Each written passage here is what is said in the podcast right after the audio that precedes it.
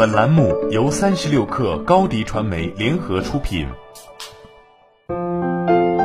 本文来自三十六氪神译局。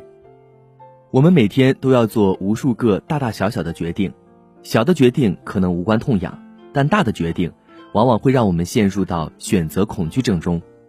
正如米歇尔·奥巴马所说：“面对艰难的抉择，你需要一个策略，一个制胜的原则。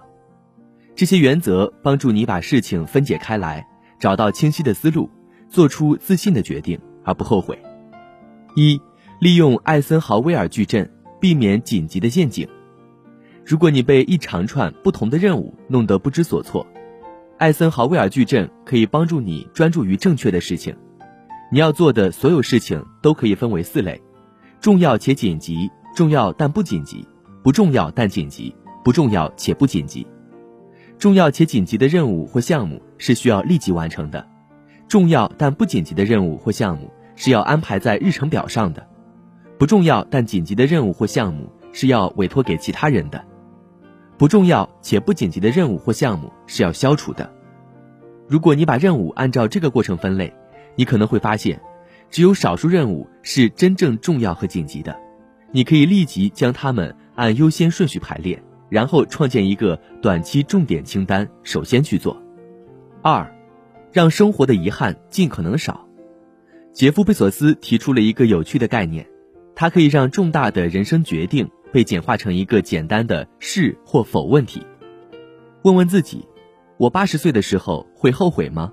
是或否？如果你的回答是是的，我会后悔的，那就不要做；如果你的回答是不，我不会后悔。那么就去做。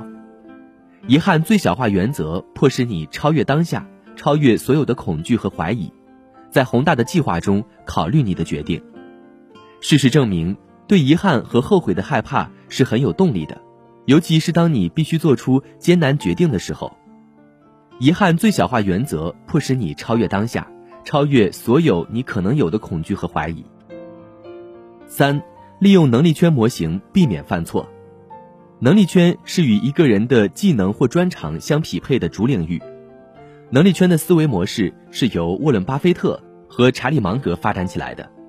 投资者需要的是正确评估所选企业的能力。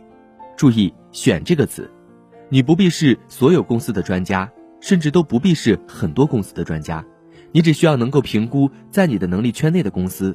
圈的大小不是很重要，重要的是你要知道它的边界在哪儿。巴菲特避免出现问题的策略相当简单：首先，了解你的能力圈，特别是它的界限；其次，坚持在这个圈内活动。了解自己的能力圈可以帮助你避免问题，找到改进的机会，并向他人学习。四、克服恐惧并采取行动。你有多少次因为害怕可能发生的事情而阻止了你对想做的事情采取行动？通过定义你的恐惧。你会看到处理生活中艰难的选择时，采取行动或不采取行动的结果。如果你怕事情变坏，准确的定义最坏的情况会很有帮助。在决定下一步做什么的时候，或者当你已经知道你要做什么，但这样做会让你感到压力的时候，你就可以使用恐惧设定的办法。找一张纸，列三栏，在第一栏定义你对采取行动的想法所害怕的一切，在第二栏。列出你可以降低每一种最坏情况发生可能性的方法，在第三栏列出如果这种情况发生你可以挽救的方法，在一到十分的范围内评估这些最坏情况的影响，把这个方法运用到你做决定的过程中，你可能会发现事情并不像看上去那么糟糕。五逆向思考，有时候想要弄清楚一件事，最好的办法就是看看它的反面。然后回过头来避免它。换句话说，与其仅仅思考为了得到你想要的东西你需要做什么，不如倒过来思考你不想要什么。把一个问题颠倒过来不一定能解决它，但它会帮助你从不同的角度看待它。有时这就是你需要解决的全部问题。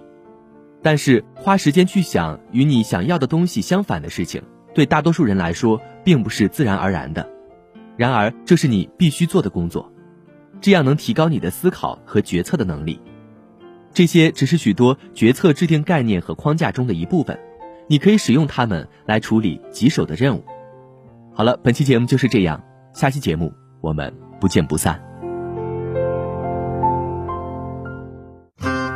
欢迎添加克小七微信，qi 三六 kr，加入三十六课粉丝群。高迪传媒为广大企业提供新媒体短视频代运营服务，商务合作请关注微信公众号高迪传媒。